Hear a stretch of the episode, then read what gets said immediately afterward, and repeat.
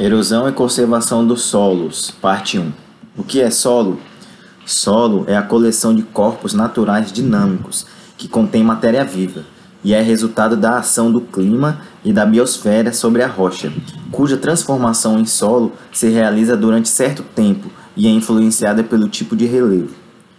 Solo é igual a função, que abrange tempo, clima, material de origem, organismos e relevo. Todos esses agentes intensificados causam a erosão. Tempo. Quanto maior o tempo do solo aos agentes de exposição, maior o efeito da erosão. Clima. Intensifica a erosão dos solos de acordo com seu ciclo de chuva, características de vento, etc. Material de origem. Tipos de solo. Exemplo, solos arenosos que são mais suscetíveis à erosão, solos argilosos são mais resistentes à erosão. Organismos. A erosão é maior em ecossistema com escassa cobertura vegetal, ao passo que em locais com cobertura vegetal mais densa, a erosão tende a ser menor. Relevo. Presença de rampas íngremes no relevo propiciam a erosão. Erosão. Atenção! Erosão de forma genérica, sem especificar se é uma erosão natural ou erosão geológica. Ficar atento em relação ao conceito que vier sobre erosão. Conceito de erosão é um processo de desprendimento e arraste acelerado de partículas do solo, causados pela água e pelo vento. A aceleração do ritmo da erosão produ produz condições anormais bastante notáveis, tipo vossorocas, pomares com árvores raquíticas e raízes expostas, barreiras caídas em estradas, caminhos profundos nas pastagens, entulhamento de reservatório d'água, águas turvas ou barrentas nos rios e inundações em campos e cidades ribeirinhas. O arraste dos solos, adubos e agro agrotóxicos para águas fluviais e lacustres acarretam a mudança da microflora aquática e, consequentemente, da fauna, com graves prejuízos para os peixes. Portanto, a erosão acelerada, além de depauperar, que é a mesma coisa que empobrecer o solo, depauperar e compactar o solo agrava a poluição das águas, muitas vezes já sobrecarregadas com os esgotos das cidades. As principais causas da erosão: 1. Um, revolvimento com arado ou aradora. 2. Plantio e cultivo no sentido morro abaixo. 3. Queimadas intensas. 4. Pisoteio excessivo do gado em pastagens. E 5. Destruição das florestas. A velocidade com que ocorre o depauperamento do solo varia com suas características, com o tipo de clima e com os aspectos da topografia local. Outro conceito de erosão acelerada. A erosão acelerada é a remoção seletiva das partículas do solo das partes mais altas, pela ação das gotas da chuva, e o transporte e deposição dessas partículas para as terras mais baixas ou para o fundo dos lagos, rios e oceanos. Tipos de erosão: são dois tipos de erosão: a erosão eólica e a erosão hídrica, que se subdivide em diversos tipos. Erosão eólica, conceito, é a remoção e deposição do solo pelo vento, formando grandes nuvens de poeira. Quando siltes mais grosseiros e areia não estão bem agregados por matéria orgânica, raízes ou argila, podem ser facilmente erodidos, formando as nuvens de poeira. Erosão hídrica, conceito, ela é a remoção e transporte dos horizontes superiores do solo pela água. A desagregação das partículas é ocasionada tanto pelo impacto das gotas de chuva como pelas águas que escorrem na superfície. A facilidade com que uma partícula é transportada depende do seu tamanho e peso. A erosão hídrica se subdivide em diversas formas. São algumas delas. 1. Um, erosão de splash ou erosão por salpicamento. 2. Erosão superficial ou laminar ou lavagem superficial. 3. Erosão em sulcos. 4. Ravinas. 5 vossorocas ou bossorocas. 6. Erosão em túnel. E 7. Bandlands. Conceito de erosão splash ou erosão por salpicamento. Ela constitui-se na primeira etapa do processo de erosão hídrica. Trata-se do desprendimento e arremesso de pequenas partículas do solo causado pelo impacto de gotas de chuva no solo desprotegido. Conceito de erosão superficial ou laminar ou lavagem superficial. Trata-se da remoção uniforme de uma fina camada do solo da camada superior de todo o terreno pela chuva, sem que haja, sem que haja escoamento canalizado. Mesmo em locais com inclinações pequenas, é um tipo de erosão cuja identificação é mais difícil em relação, em relação aos mais severos. O processo denominado erosão laminar ocorre devido ao impacto direto das gotas de chuva no solo. Ocorre por causa do impacto das gotas de chuva no solo, que desagrega suas partículas e torna-as mais vulneráveis ao arrasto mecânico, causado pelo escoamento superficial das águas. 3. Conceito de erosão em sulcos. Resulta da irregularidade na superfície do terreno e forma canais aleatórios que escoam a água de forma canalizada. Aqui nesse tipo de erosão já tem o escoamento de forma canalizada da água. Divide-se em rasos e profundos. Se os sulcos são desfeitos com a passagem de máquinas agrícolas, são denominados rasos. Se não, são denominados profundos. Conceito de outro tipo de erosão que é a ravinas. É a erosão de transição entre erosão em sulcos e as volsorocas ou seja, são buracos ou danificações um pouco mais severas que os sulcos, porém menos severas que as vossorocas. Ravinamento são sulcos um pouco mais pronunciados produzidos nos terrenos, devido ao trabalho erosivo das águas de escoamento. Possuem perfil transversal em V. Processos erosivos de origem geomorfológica constituída a rede natural de drenagem da água. Esse aqui é um outro conceito de, de ravinas. Agora, o conceito de vossorocas ou bossorocas, que é o tipo 5 de erosão, trata-se de rasgos disseminados nas encostas que pode chegar até o horizonte C do solo, alcançando vários metros de profundidade, com paredes quase verticais e fundos planos. Esse tipo de erosão indica a perda total do solo, destruindo campos cultivados e por vezes áreas urbanas. A evolução dos sulcos para vossorocas é normalmente causada por aradura, semeadura e cultivo alinhado no sentido morro abaixo, que facilita o arraste do solo. Também a pecuária, com animais trilhando em direção da maior inclinação da encosta, e estradas mal planejadas podem concorrer para a formação das vossorocas. Ocorre frequentemente em campos agrícolas, em que há compactação do solo profundo e superficial e é facilmente desagregado. Outro tipo de erosão, que é a erosão em túnel, ocorre em solos propensos a piping, que são estruturas subterrâneas com uma rede de túneis, como canos. Ou seja, é uma erosão interna que provoca a remoção das partículas do interior do solo Ocorre mais frequentemente em solos ricos em argila. Outro tipo de erosão é o bandlands. Os bandlands são áreas onde todos os processos de erosão dominam a superfície, tipo splash, laminar, sulcos, ravinas, vossorocas e entulho, e onde ocorrem deslizamentos contumazes, ou seja, deslizamentos frequentes. Atenção!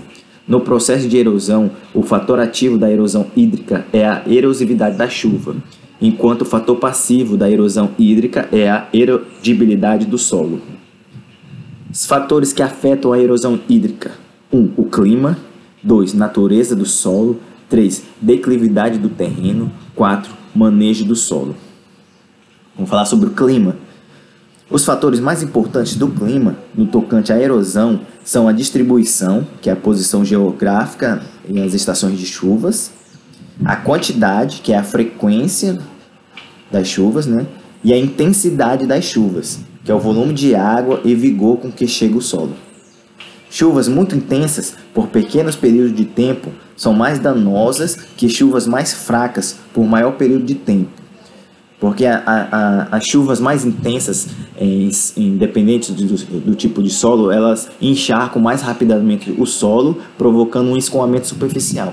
Agora, chuvas mais fracas, elas né, demoram com maior tempo de, de duração, ela dá o tempo maior para elas serem é, filtradas pelo solo. 2. É, natureza do solo. As características físicas do solo que mais influenciam na sua suscetibilidade à erosão são textura, permeabilidade, e profundidade.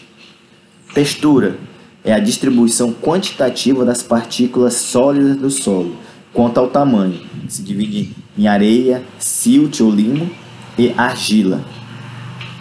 É, a classificação das partículas do solo se divide aproximadamente assim: diâmetro em milímetro. De 0,002 a 0,002 é argila. De 0,002 a 0,02 é silt. De 0,02 a 0,2 é chamada de areia fina. De 0,2 a 2 milímetros é areia grossa. Assim, solos arenosos têm textura grosseira é, são os solos que têm mais de 80, 85% de frações com tamanho de areia, com tamanho areia. E os solos barrentos, que é a textura média ou franca, são, possuem frações em quantidade relativamente equilibradas. E os solos argilosos, né, que possuem textura fina ou pesada, são solos que têm mais de 35% de argila. Define-se como pesada a textura, pois os solos argilosos geralmente são menos permeáveis e mais pesados para serem trabalhados no cultivo das lavouras que os arenosos, ou de textura média. Os solos com a textura arenosa são os mais facilmente erodidos devido ao tamanho e forma de agregação das partículas. Os argissolos, em igualdade de textura e relevo, são os mais suscetíveis à erosão que os latossolos. Solos rasos são os mais erodíveis que os profundos. E quanto maior for a proporção de agentes cimentantes no solo, mais resistente à erosão ele será. O que é agentes cimentantes? São, as par são partículas capazes de deixar as frações de areia, silt, argila do solo mais agregadas, ou seja, mais coesas. Resumindo, quanto à textura, os solos mais arenosos são mais suscetíveis à erosão que solos argilosos. Quanto à permeabilidade, quanto maior a permeabilidade do solo, mais resistente à erosão. E quanto à profundidade, solos rasos são mais suscetíveis à erosão que os solos profundos. Quanto mais profundos os solos, menos suscetíveis à erosão eles são. Atenção!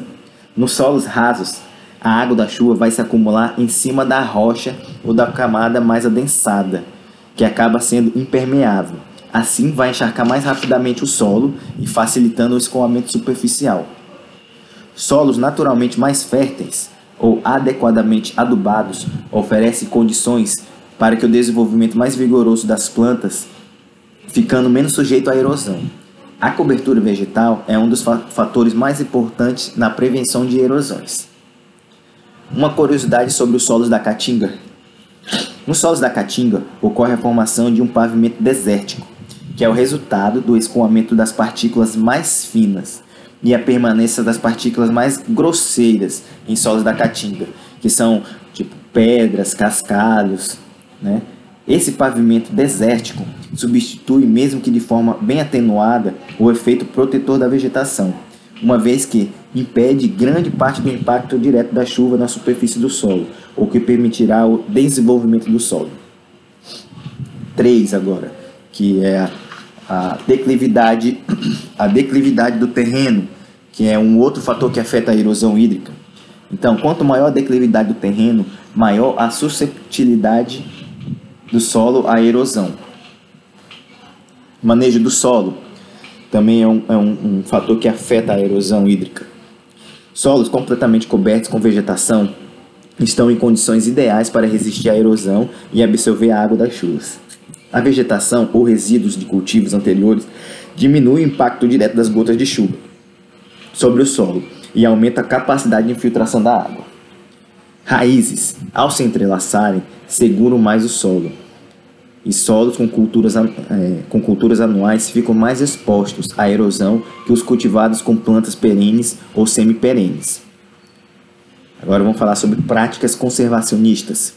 As práticas conservacionistas evitam, evitam o impacto da chuva e o escoamento das enxurradas. Evitando as enxurradas, a água das chuvas mais fortes infiltra-se no solo, enriquecendo os mananciais subterrâneos e não havendo escoamento súbito.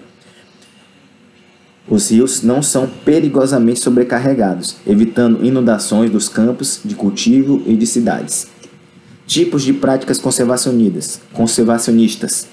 1. Um, são as práticas conservacionistas edáficas. 2. As práticas conservacionistas mecânicas. 3.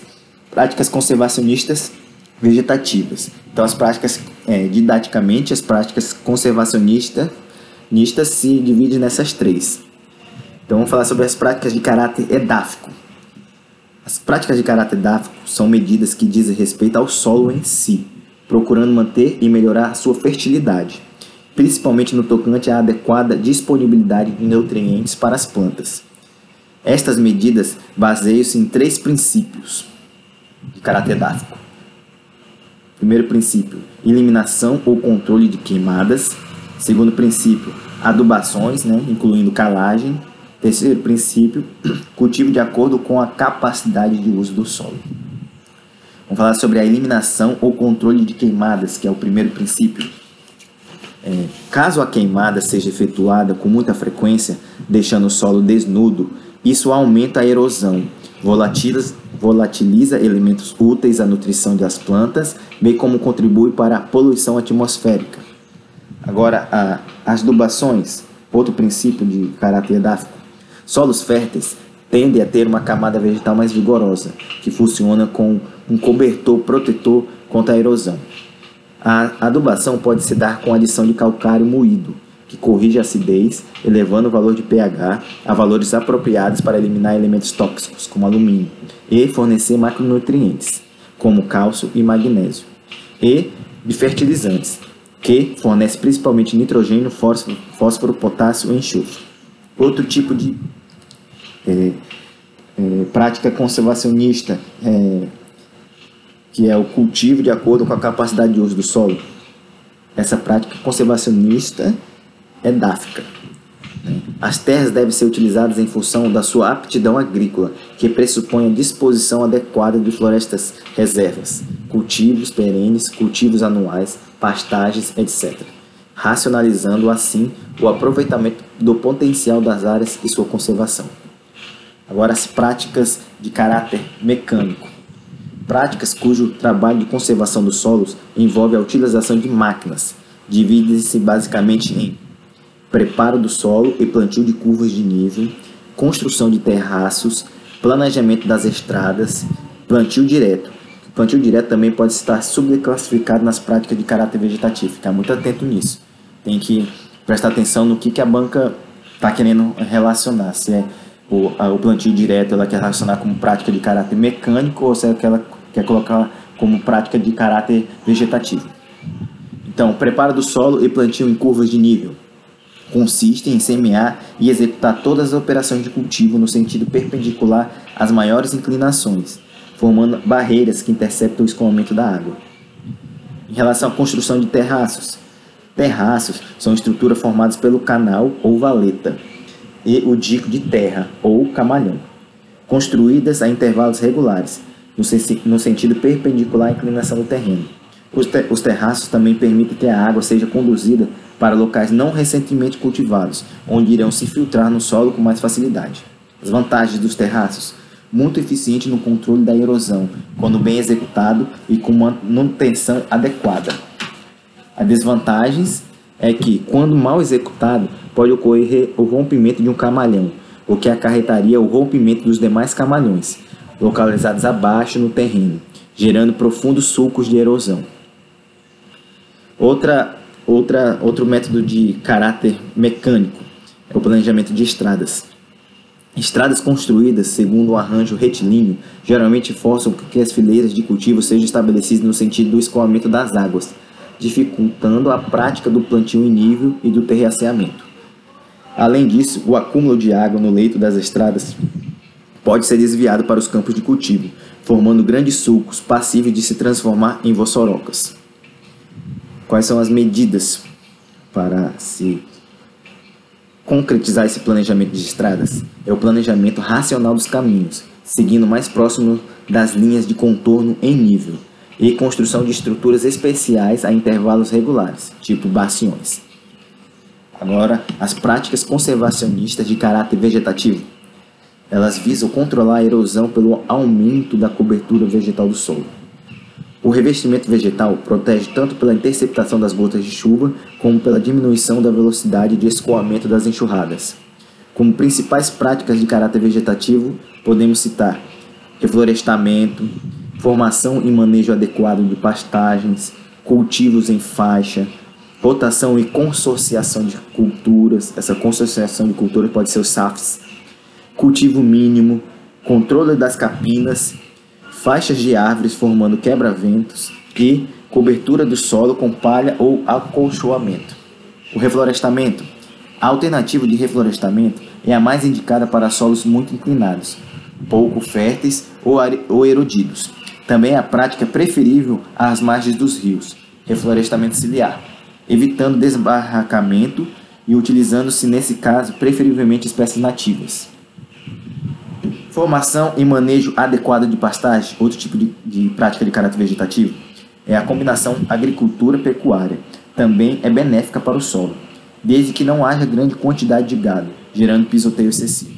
Pastos bem conduzidos proporcionam boas condições de proteção à erosão. A técnica de rodízio de pastos protege o solo, e pastos sem pisoteio excessivo protege mais o solo do que lavouras. Isso aqui é uma, uma boa informação e ficar atento. Agora, outra prática de é, caráter vegetativo nas práticas conservacionistas né, consiste é o cultivos em faixas, que consiste em estabelecer lavouras em faixas de 20 a 40 metros de largura, de tal forma que anualmente cultivos poucos densos se alternem com cultivos mais densos, que oferecem maior proteção ao solo. Combina plantio em nível com rotação de cultura e comumente terraceamento. Outro tipo de prática vegetativa, rotação e consociação de cultura. Que é rotação de culturas? Ela alterna-se em um mesmo terreno diferentes culturas em uma sequência regular. Ela baseia-se no fato de culturas distintas terem sistemas radiculares e exigências nutricionais diferentes. Alterna uma cultura que tem maior capacidade de extrair nutrientes do solo com outra menos exigente. Exemplo, algodão, soja e milho. A soja nesse, nessa situação é a menos exigente. E consociação de culturas, são os SAFs, né? Esta técnica possibilita melhor índice de utilização da terra, maior rendimento por área e melhor cobertura do solo. Normalmente, utiliza-se cultivares de mamona de porte médio consociados com feijão, amendoim, feijão calpi. Outro tipo de prática vegetativa é o cultivo mínimo.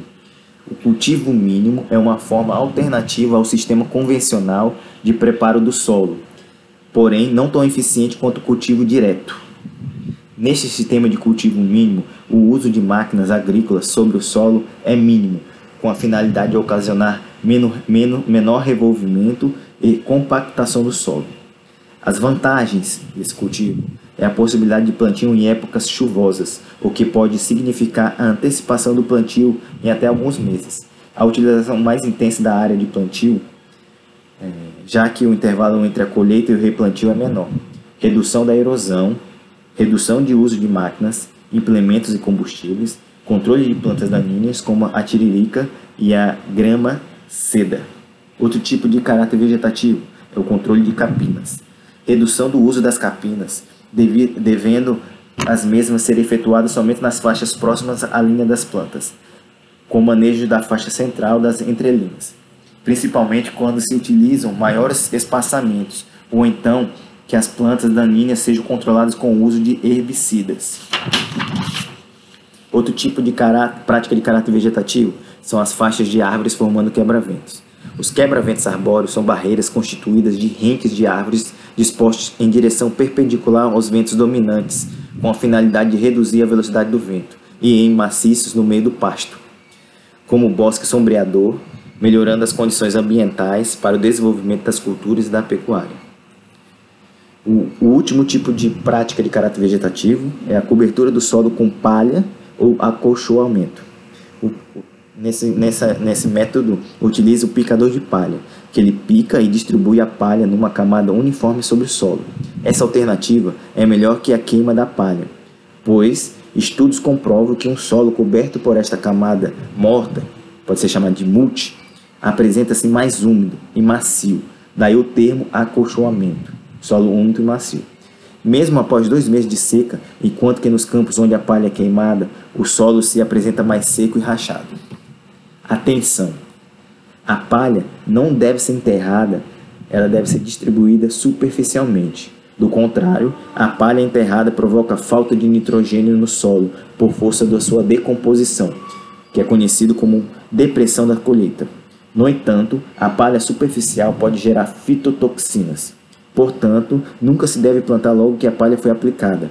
Deve-se esperar uma chuva abundante para lixiviar os produtos tóxicos da palha.